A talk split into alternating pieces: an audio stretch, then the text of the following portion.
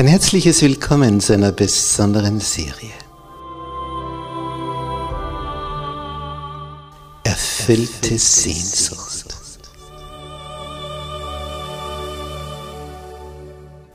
Die Welt der Bibel.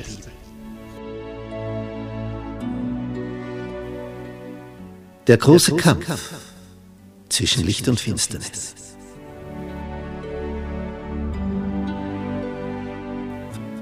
Vom Schatten zum Licht. Wir begeben uns auf eine spannende Zeitreise durch die letzten zwei Jahrtausende. Von der Auferstehung Jesu bis zu seiner Wiederkunft. Was da war, was da ist, was da sein wird. Wir betrachten die Geschichte mit neuen Augen. Wir lüften den Vorhang was sich hinter den Kulissen abgespielt hat, wer diese Spieler hinter den Kulissen waren, die Mächtigen, was ihr Beweggrund war, ihre Motivation, warum es zu diesem und jenem Ereignis kam, wie die große Reformation vor 500 Jahren. Und was die weltweit bewegt hat und was wir dadurch für die Zukunft zu erwarten haben. Es wird un unglaublich spannend. Bist du mit dabei?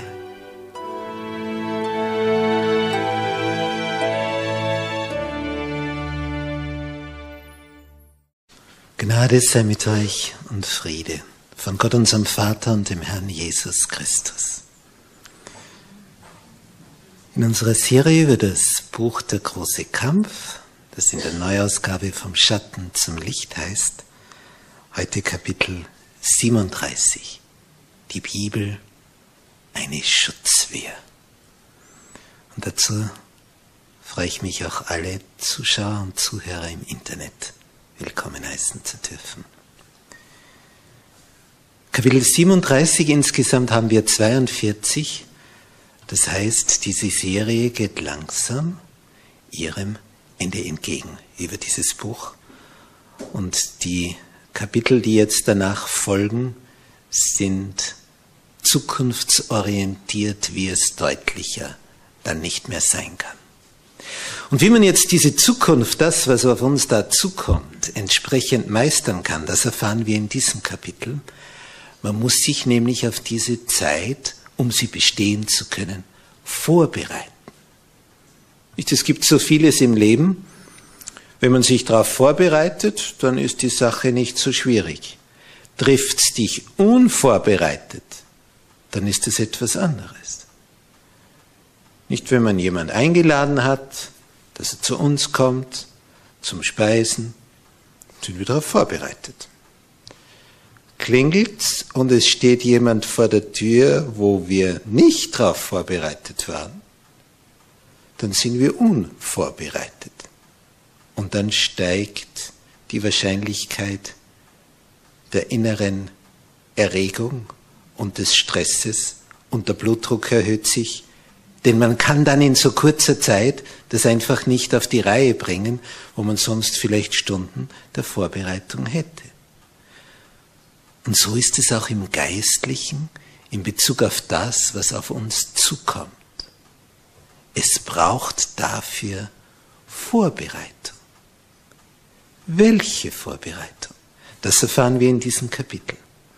Und wer danach handelt, was er hier erfährt, der ist vorbereitet. Es heißt hier zum Beispiel, nur wer seine Seele mit den Wahrheiten der Bibel gestärkt hat, der wird den letzten großen Kampf überstehen. Wer wird ihn nur überstehen? Der seine Seele mit den Wahrheiten der Bibel gestärkt hat. Jeder wird durch die an ihn gerichtete Frage geprüft werden. Soll ich Gott mehr gehorchen als den Menschen? Denn es wird die Zeit kommen, wo Druck ausgeübt wird. Massiver Druck von der Behörde, von den Regierungen. Und dann ist die Frage, wer zählt für mich mehr? Welches Gesetz steht für mich höher? Das der Menschen oder das Gesetz Gottes? Ein Bibeltext aus Jesaja 8, Vers 20. Der beginnt mit einem Ja. Ja. Nach dem Gesetz, nach dem Zeugnis. Werden Sie das nicht sagen, so werden Sie die Morgenröte nicht haben. Wenn man die Morgenröte nicht hat, dann bleibt es finster. Finsternis. Dann wird es nie hell. Damit es also hell wird, brauche ich dieses wertvolle Buch, die Bibel. Ja, nach dem Gesetz und Zeugnis. Und dieses Wort Zeugnis ist besser übersetzt Offenbarung. Denn es ist eine Offenbarung des göttlichen Geistes. Ja, nach dieser Richtschnur, nach dieser göttlichen Offenbarung, danach kann man sich orientieren. Und darauf kommt es letztlich an. Der Feind hat natürlich etwas dagegen, dass wir uns mit dieser Materie der Heiligen Schrift beschäftigen, denn Satan wendet jede mögliche List an, die Menschen zu hindern, sich Kenntnisse aus der Bibel anzueignen. Und man braucht ja nur rundum blicken. Wer kennt sich in diesem Buch aus? Wer hat seine Seele mit diesen Wahrheiten gestärkt? Wer ist damit vertraut? Wer befasst sich täglich mit dieser Kostbarkeit? Ja, weil der Feind dafür gesorgt hat, der Unsichtbare, dass du es ihm nicht machst. Denn die deutlichen Aussagen der Schrift enthüllen die Absichten unseres unsichtbaren Feindes. Jetzt will der natürlich nicht, dass du erfährst, was er vorhat. Und da das die Masse der Menschen nicht wissen, sind sie unterwegs, ohne zu ahnen, was da auf sie zukommt. Und für die gilt dann der Satz Jesu, ich komme wie ein Dieb in der Nacht. Es wird total überraschend sein für diese Sorte der Menschen. Aber die, die täglich darin forschen, die werden Bescheid wissen. Für die ist es nicht überraschend. Die wissen, jetzt ist es soweit. Die werden Bescheid wissen. Darum ist es ja so wichtig, darin zu lesen, zu studieren, sich mit diesen Wahrheiten zu stärken. Darum heißt ja die Überschrift, die Bibel, eine Schutzwehr. Da bin ich geschützt. Die wehrt den Angriffen, wenn ich die Infos daraus habe. Denn die letzte große Täuschung wird sich bald vor uns entfalten und der Antichrist, der wird seine erstaunlichen Werke vor unseren Augen ausführen und das Nachgebildete wird dem Echten so genau gleichen, so wie bei den Geldscheinen die Fälschung. Du nimmst es, weil es so aussieht, als ob es echt wäre, obwohl es nicht echt ist. Es gibt schon Unterschiede, aber die sieht eben nur der geübte Blick. Und wenn man es gegen das Licht hält, so ein Scheinchen, so ein Geldschein. Und so ist es wichtig, alles, was so auf uns zukommt an Lehrmeinungen, im Lichte zu prüfen, im Lichte des Wortes Gottes. Nicht so ein Geldschein, seine Fälschung, seine Blüte ist oft so exakt gleich, du siehst es nur im Licht, dass es nicht gleich ist. Es wird also das Nachgebildete dem Echten so genau gleichen, was der Antichrist da durchführt, dass es für uns unmöglich ist, das zu unterscheiden. Außer durch die Heilige Schrift. Das ist die Basis. Die Frage, die sich also stellt, sind wir vorbereitet? Sind wir vorbereitet, fest zu bleiben? Sind wir vorbereitet, fest zu bleiben bei der Verteidigung der Gebote Gottes und des Vertrauens zu Jesus?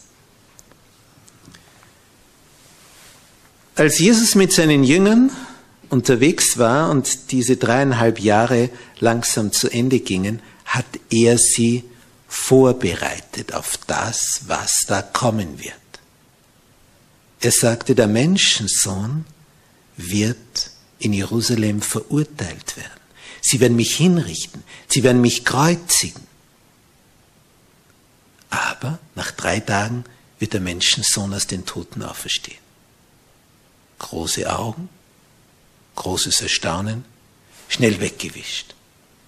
Nach einer Weile sagt er das wieder. Noch deutlicher, noch detaillierter. Wir gehen nach Jerusalem. Dort wird man den Menschensohn gefangen nehmen. Man wird ihn verurteilen und, und, und. Und sie haben es wieder weggeblendet. Er sagt es ein drittes Mal. Haben Sie sich darauf vorbereitet? Nicht im geringsten. Und als es dann soweit war, waren sie völlig unvorbereitet und kannten sich nicht mehr aus. Sie wurden hinweggefegt von den Ereignissen. Damit wir wissen, was auf uns zukommt, sagt die Bibel uns eine Menge von wichtigen Ereignissen voraus. Jetzt kann man das auch wegblenden oder es ernst nehmen. Zusätzlich hat Gott durch seine Botin diesen Geist der Prophetie entsprechend rübergebracht zu uns. So ähnlich wie wenn ein Schiff, das in den Hafen hineinfährt, dann für die letzten Meter hinein in den Hafen von einem Schlepper gezogen wird. Dass das Schiff sicher auf den letzten Kilometern in den Hafen bringt. Und so ist das Licht, das Ellen White gegeben wurde, für die letzten Kilometer vor dem Ziel. Und wenn man jetzt diese Weissagungen so wegblendet, wie das die Jünger Jesu machten in Bezug auf die Kreuzigung, dann werden wir genauso unvorbereitet sein und es wird uns genauso umwerfen. Wir werden überrascht sein. Das geschieht, das kommt. Ja, wer hätte das gedacht? Ja, darum muss man vorher sich informieren.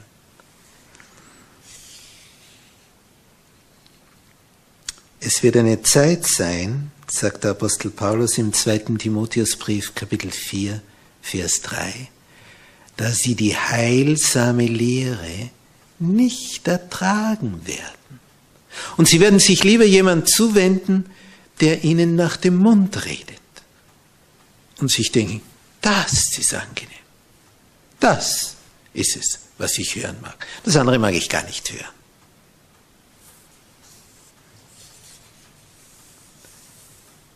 Gott will ein Volk auf Erden haben, das die heilige Schrift beibehält und diese allein als Richtschnur aller Lehre, als Grundlage aller Reformen. Das ist das Fundament.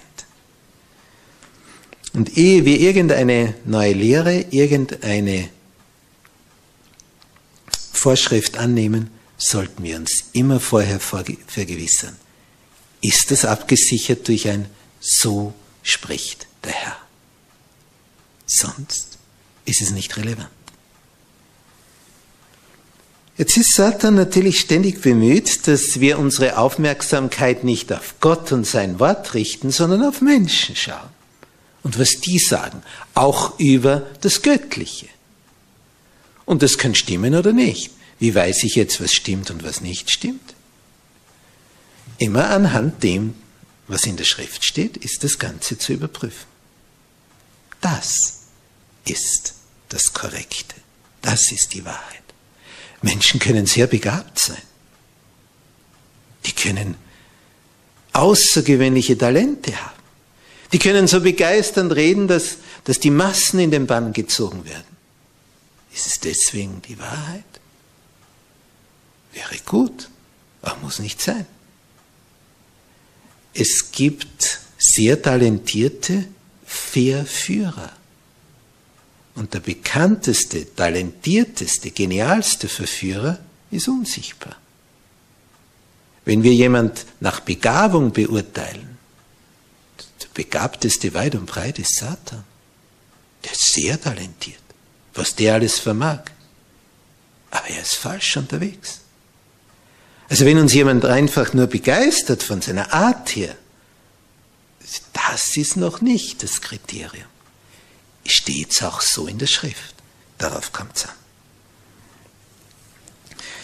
Unser Feind ist ja sehr genial. Er freut sich, wenn es Kirchensysteme gibt mit einem Oberen, nicht wenn man sich das so vorstellt mit dem Papsttum, das ist ja eine geniale Organisation, das pflanzt sich nach unten fort, oben trifft man die Entscheidung und dann geht das bis zum letzten Kirchenglied hinunter, über die ganze Kirchenverwaltung. Satan muss also nur eine winzige Gruppierung an der Spitze beeinflussen und dann pflanzt sich das nach unten fort. Und dann braucht es natürlich hörige, getreue Zinnsoldaten, die einfach alles akzeptieren, was von oben herabkommt. Das Wort Gottes sagt, prüfe, ob es auch da so steht. Es ist immer das Wort Gottes die Grundlage, nie der Mensch. Erscheine er noch so vertrauenswürdig und sei er noch so wichtig in irgendeiner Kirche. Es ist immer das Wort die Basis. Das ist die Wahrheit. An dem ist alles zu prüfen. Denn das war ja auch das Problem zur Zeit Jesu. Die Massen fragten sich, ja, aber warum folgen nicht unsere Obersten, unsere führenden geistlichen Köpfe diesem neuen Meister? Das Volk war total irritiert. Sie waren begeistert von Jesus, dann ein Blick in die Augen der Schriftgelehrten. Aha, die sind nicht angetan von dem? Ja, aber, ja, wie soll ich jetzt tun? Denn sie waren ja dazu erzogen worden, ihren Gelehrten zu folgen. Und jetzt war da ein neuer, sie waren geneigt, dem zu folgen, aber die führenden Geistlichen waren nicht geneigt. Ja, was tun wir jetzt? Und in Versammlungen, in Diskussionen wurde einfach klargemacht, ja, folgt einer von den Oberen? Glaubt denn einer von den Hohepriestern an ihn, von den Schriftgelehrten? Also brauchst du dir nicht den Kopf zerbrechen. Die haben schon für dich entschieden. Der ist nicht der Messias. Fertig. Brauchst nicht mehr nachdenken. Aber es waren auch welche aus dem Hohen Rat wie ein Nikodemus, die fragten nach, ja, aber Moment mal, haben wir uns da überhaupt tiefer mit dem beschäftigt? Können wir jemanden schon verurteilen, bevor wir ihn gehört haben? Bist du auch einer aus Galiläa? Gehörst du auch schon zu seinen Nachfolgern? Das war das einzige Argument, das ihnen eingefallen ist. Er hat korrekt gefragt. Ihr habt ihn schon verurteilt und er war noch gar nie bei uns im Hohen Rat. Wir haben noch gar nie mit ihm über diese Themen gesprochen. Und dann haben sie ihm gesagt, aus Galiläa steht kein Prophet auf. Was ist Galiläa? Provinz. Das sind ja die, die nichts wissen. Von dort kann nichts Besonderes kommen. Das hat schon der Nathanael gesagt. Nazareth, was soll von dort Gutes kommen? Aus der Stadt, hast du je gehört, dass da wer Besonderer herausgekommen ist?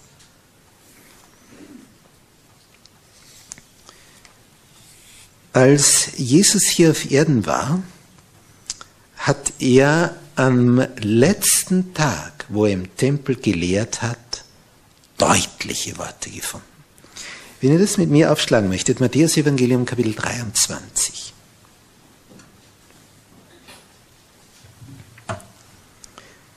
Da heißt es ab Vers 1.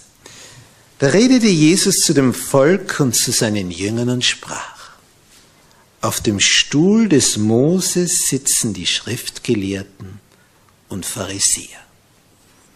Nicht in der Synagoge gab es einen Stuhl, den Lehrstuhl. Heute noch spricht man an den Universitäten vom Lehrstuhl. Anscheinend haben die früher so lange gelehrt, dass der vorne gesessen ist. Sonst hätte er das nicht durchgestanden, das lange Lehren. Nun, auf dem Stuhl des Moses sitzen die Schriftgelehrten und Pharisäer. Die lehren und lesen vor, wenn man auf dem Stuhl saß in der Synagoge, bekam man eine Schriftrolle gereicht. Wir haben diese Szene in Nazareth, wo Jesus die Jesaja-Rolle gereicht wird, und dann liest er vor, einen messianischen Text, wo den Blinden die Augen aufgetan werden, die Tauben hören werden und so weiter. Und dann, als Jesus zu predigen beginnt, sagt er, und dieses Wort der Schrift ist heute vor euren Ohren erfüllt. Und das heißt so viel wie, der Messias steht vor euch. Und dann haben sie gesagt, wie bitte? Das kann doch nicht sein. Den kennen wir doch, der ist doch aus Nazareth, aus unserer Stadt. Wir kennen ja seinen Vater und seine Mutter, denn sie waren gelehrt worden, wenn der Messias auftritt, weiß keiner, wer Vater und Mutter ist. Wir kennen ja seine Geschwister, sie nennen sie mit Namen. Die Schwestern, sind sie nicht alle hier bei uns? Denn Josef hatte aus seiner ersten Ehe Kinder. Sie sind namentlich erwähnt, die Söhne. Die Töchter, wir wissen nur, dass es mehrere waren. Als die Frau gestorben war, hat Josef, wie das üblich war, wieder geheiratet und in seiner zweiten Ehe eine junge neue Frau, Maria. Und hier war dann der Vater nicht mehr Josef, sondern der Heilige Geist. Aber weil Jesus unter ihnen aufgewachsen ist in Nazareth und sie gelehrt worden waren, da weißt du nicht den Ursprung über den Messias, haben sie ihn verworfen in Nazareth. Ja, sie haben ihn zum Abhang des Berges geführt. Sie wollten ihn über die Felswand hinunterstürzen. Über die Fluh, wie man in Vorarlberg sagt. Sie wollten ihn töten, weil er gesagt hat, dass er der Messias ist. Hat nicht in ihr Bild gepasst, in die Lehrmeinung, die sie bisher gehört hat. Nachzulesen in Lukas 4. Und jetzt hier in Matthäus 23 kommt eine überraschende Aussage Jesu.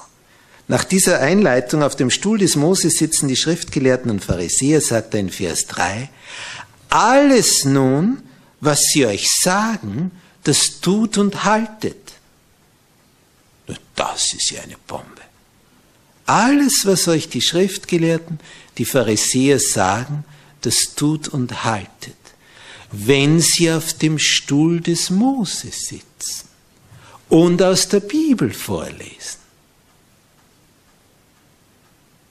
Das sollen sie dann tun und halten. Denn das ist Wort Gottes, wenn sie vorlesen auf dem Stuhl. Aber, sagt Jesus, nach ihren Werken sollt ihr nicht handeln, denn sie sagen's zwar, tun's aber nicht. Sie lesen zwar vor die Worte aus der Schrift, aber ihr Handeln ist anders. Sie binden schwere und unerträgliche Bürden und sie legen sie den Menschen auf die Schultern. Machen ihnen ein schlechtes Gewissen, sagen ihnen, Gott will das und das und das und das von dir, obwohl es nicht in der Schrift steht. Aber sie selbst wollen keinen Finger dafür krümmen. Sie verlangen es nur von den anderen. All ihre Werke aber tun sie, damit sie von den Leuten gesehen werden. Sie machen ihre Gebetsriemen breit und die Quasten an ihren Kleidern groß. Sie haben sich also das Wort an die Kleidung angeheftet. Sie haben es sogar, weil es heißt in 5. Mose, Kapitel 6, dass du es auf der Stirn haben sollst, haben sie es dahergehängt angebunden an die Haare. Zum Beispiel die zehn Gebote, das baumelt dann da vorne. Heute baumeln halt andere Dinge bei den Menschen im Gesicht herum. Und sie hatten das Wort Gottes baumeln, aber das half nicht. Es brauchte innerhalb der Haut des Schädels, im Gehirn dieses Wissen nicht nur außen vorne drauf oder wenn man es ans Handgelenk bindet. Und es hilft auch nicht, wenn man lange Gebete spricht und die runterleiert, wenn nicht im Herzen die Liebesbeziehung zu unserem Höchsten entfaltet ist. So, warum tun sie dann diese Werke? Vers 5 in Matthäus 23. Alle ihre Werke aber tun sie, damit sie von den Leuten gesehen werden.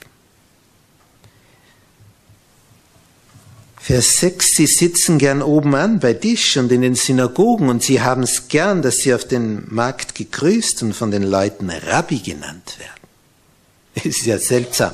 Vor 2000 Jahren warst du jemand, wenn du fromm warst. Dann haben die Leute zu dir aufgeschaut. Wenn du sehr heilig unterwegs warst. Wenn du an jeder Straßenecke stehen geblieben bist und gebetet hast, dann haben die Leute gesagt, oh, das ist jemand. Heute würden die eher was anderes von dir denken.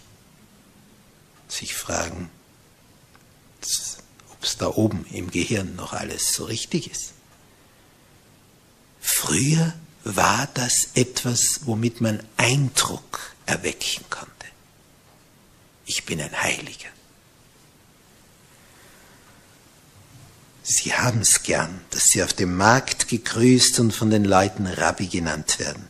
Aber ihr sollt euch nicht Rabbi nennen lassen. Das wäre also so ein Titel wie heute Herr Universitätsprofessor für Theologie, Doktor der Theologie. Einen Doktor der Theologie, hat Martin Luther gesagt. Er war ein Doktor der Theologie. Den kann niemand aus sich selber machen. Den kann nur der Heilige Geist aus euch machen. Er hat es studiert und es hat ihm das Studium nicht geholfen. Er brauchte mehr als das. Ihr sollt euch nicht Rabbi nennen lassen, denn einer ist euer Meister, ihr aber seid alle Brüder. Und ihr sollt niemanden unter euch Vater nennen auf Erden, denn einer ist euer Vater, der im Himmel ist. Jesus hat gemeint, ein geistlicher Vater. Papa, Papst, der heilige Vater. Jesus sagt, nicht gut, wenn man das so macht ist der höchste der römischen Christenheit. Hier steht nicht gut. Ihr sollt es nicht so tun. Ihr sollt euch nicht Lehrer nennen lassen, denn einer ist euer Lehrer, Christus. Das sind also Fachbegriffe gewesen in der damaligen Zeit, wo ein Gelehrter der Schrift so benannt wurde. Meint also nicht unsere Grundschullehrer und Mittelschullehrer und AS-Lehrer, das ist damit nicht gemeint. Geistliche Lehre. Der Größte unter euch soll euer Diener sein, denn wer sich selbst erhöht, der wird erniedrigt. Und wer sich selbst erniedrigt, der wird erhöht. Bis daher, bis zu diesem Vers, wendet er sich an seine Jünger und erklärt ihnen die Sachlage. Und jetzt wendet er sich zu denen, die finsteren Blickes, finsterer Miene auch dastehen Genau diese Gelehrten, denn die haben jetzt gerade zugehört, wie Jesus sagt, die produzieren schwerwiegende Bürden für euch. Aber selber wollen sie sie nicht tragen. Und die blicken schon immer düsterer und immer finsterer. Und dann wendet er sich direkt an sie. Er schaut sie an, er spricht sie an mit Tränen erstickter Stimme was sagt er? Weh euch, Schriftgelehrte und Pharisäer, Vers 13, ihr Heuchler, die ihr das Himmelreich zuschließt vor den Menschen. Ihr geht nicht hinein. Und die, die hinein wollen, lasst ihr nicht hineingehen.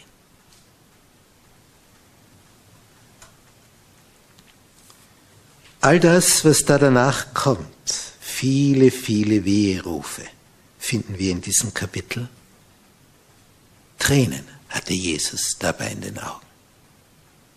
Eine zittrige Stimme. Es war das letzte Mal, dass er sie warnen konnte.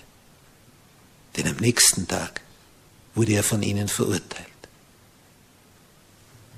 Er hat ihnen gesagt, wie wir es hier in Vers 16 haben, Weh euch, ihr verblendeten Führer, ihr verblendeten Führer. Und wir haben heute auf diesem Planeten viele, viele, viele verblendete geistliche Führer. Und was die Wahrheit ist und was Irrtum ist, können wir nur anhand des Wortes erkennen und unterscheiden. Und es geht darum, dass wir uns, bevor diese letzten dramatischen Zeiten, bevor Jesus wiederkommt, bevor die kommen, ist es nötig, dass wir uns stärken mit dem, dass wir vertraut sind mit dem, was da steht. Denn Jesus sagt ja, der Heilige Geist, der da kommen wird, in meinem Namen, der wird euch alles lehren und wird euch an alles erinnern. Aber erinnern kann dich der Geist nur an das, was du vorher aufgenommen hast.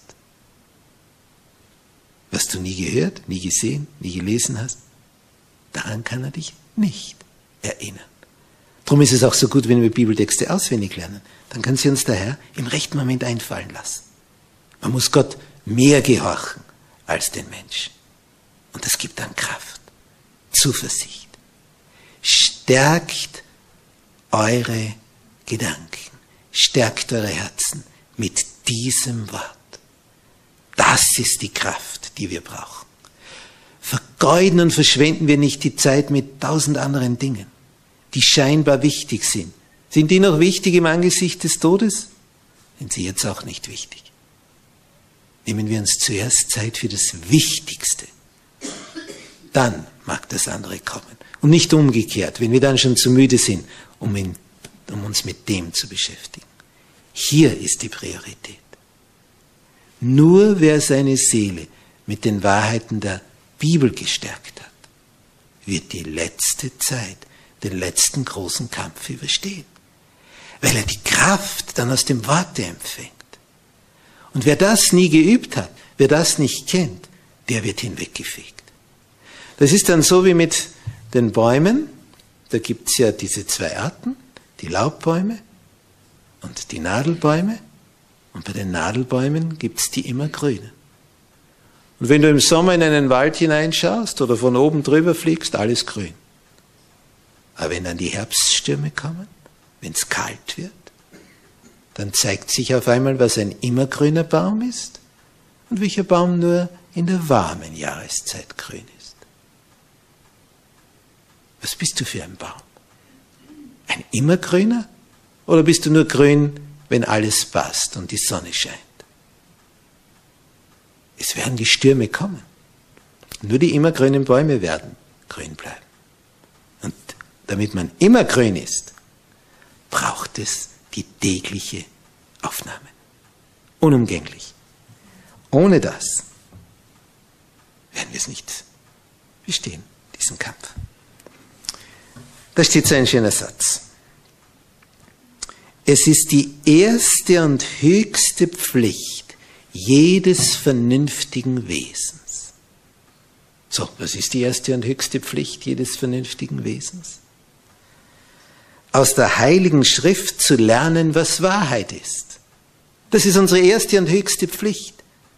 Und das ist etwas, weil das so umfangreich ist und so in die Tiefe geht, was ich täglich brauche. Das ist die erste und höchste Pflicht.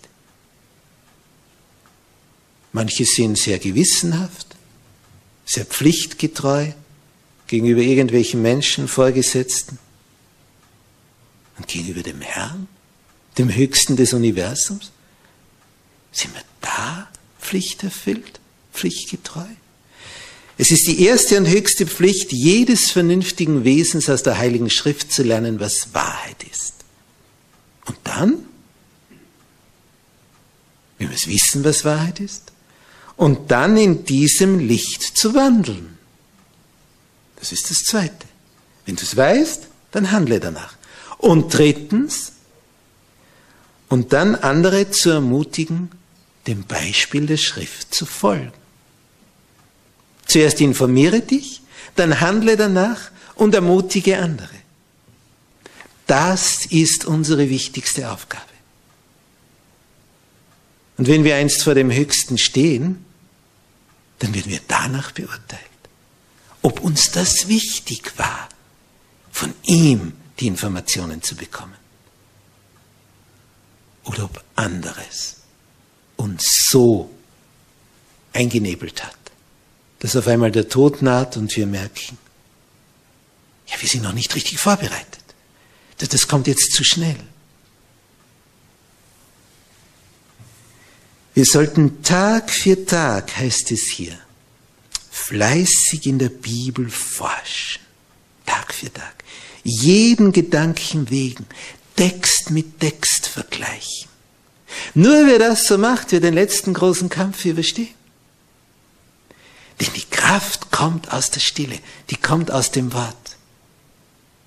Sonst werden wir hinweggefegt, wie die Blätter eines Laubbaumes im Herbst, wenn der Sturm kommt.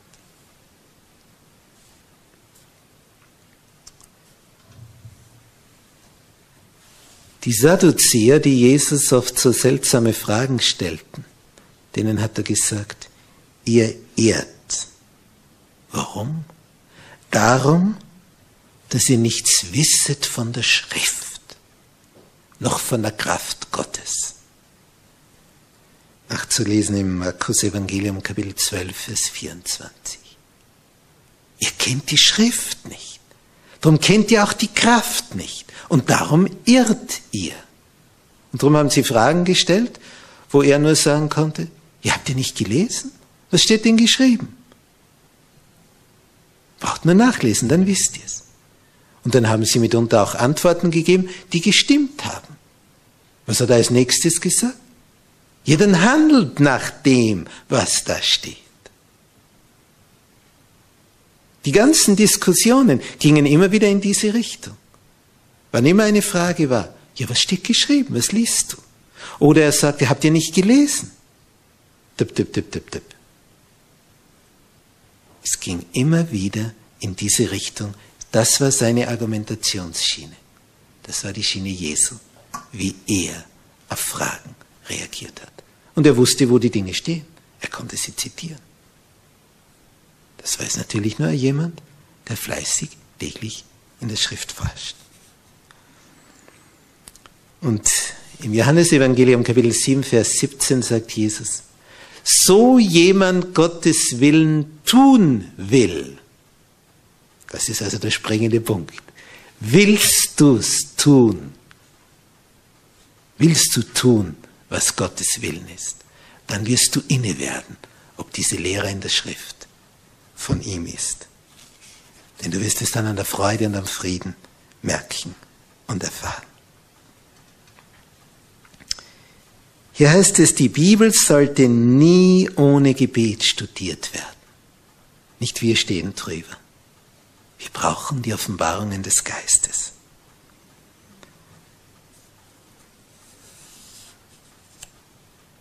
Bemerkenswert, wie unser unsichtbarer Feind, der Teufel, es anstellt, die unterschiedlichen Bildungsstufen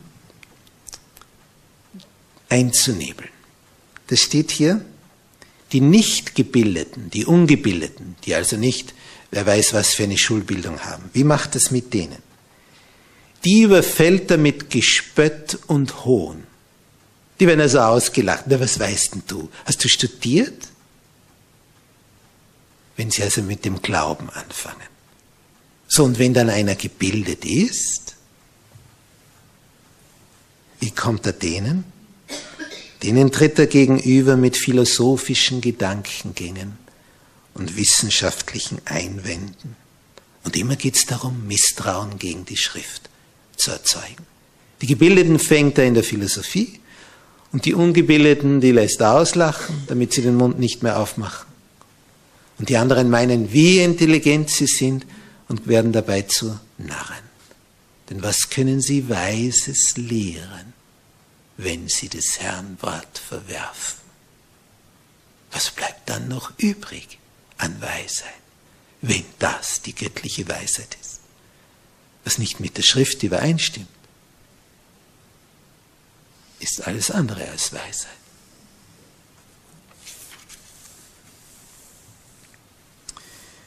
Wir leben in dem ernstesten Abschnitt der Geschichte dieser Welt. Das Schicksal der auf der Erde geschäftig dahintreibenden Menschenmassen steht im Begriff, entschieden zu werden. Unser eigenes Wohl und unser zukünftiges und auch das Heil anderer Seelen, wovon hängt es ab? Welchen Weg wir jetzt einschlagen. Wir bedürfen der Leitung des Geistes der Wahrheit. Und das bekommst du nur, wenn du täglich in dieser Schrift forschst. Nur dann. Da heißt es, es genügt nicht, dass wir Bäume im Garten Gottes sind. Wir müssen auch die Frucht des Baumes produzieren. Und wir kennen das. Freude, Friede, Liebe. Paulus hat den Ephesern geschrieben in Kapitel 5, Verse 14 bis 16. Wache auf, der du schläfst, steh auf von den Toten, so wird dich Christus erleichtern. So sehet nun zu, wie ihr vorsichtig wandelt. Kauft die Zeit aus, nützt sie. Es ist böse Zeit.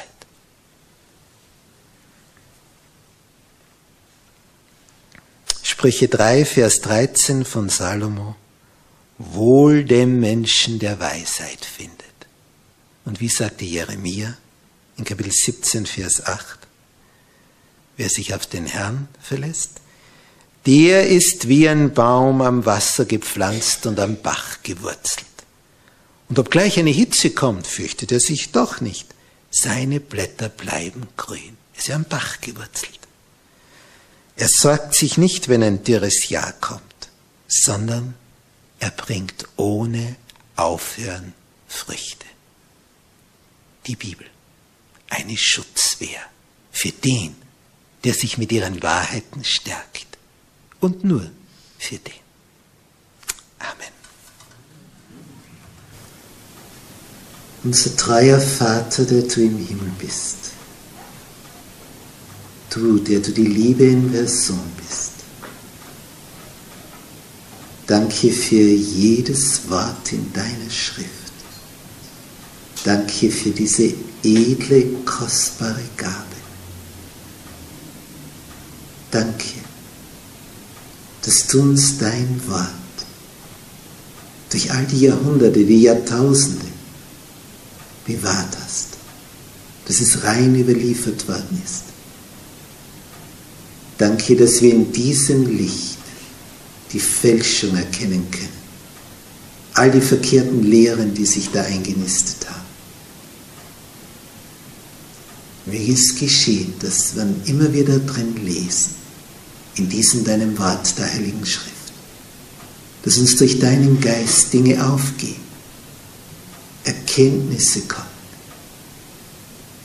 dass uns Sünden bewusst werden, Reue aufbricht, Bitte um Vergebung und Freude, dir zu folgen, dir zu gehorchen, nach dem zu handeln, was wir erkennen. Denn nur dort liegt die Freude, wenn wir mit dir in Harmonie sind. Danke, dass diese Freude immer größer werden wird, je mehr wir in deinem Worte forschen und danach tun. Hab Dank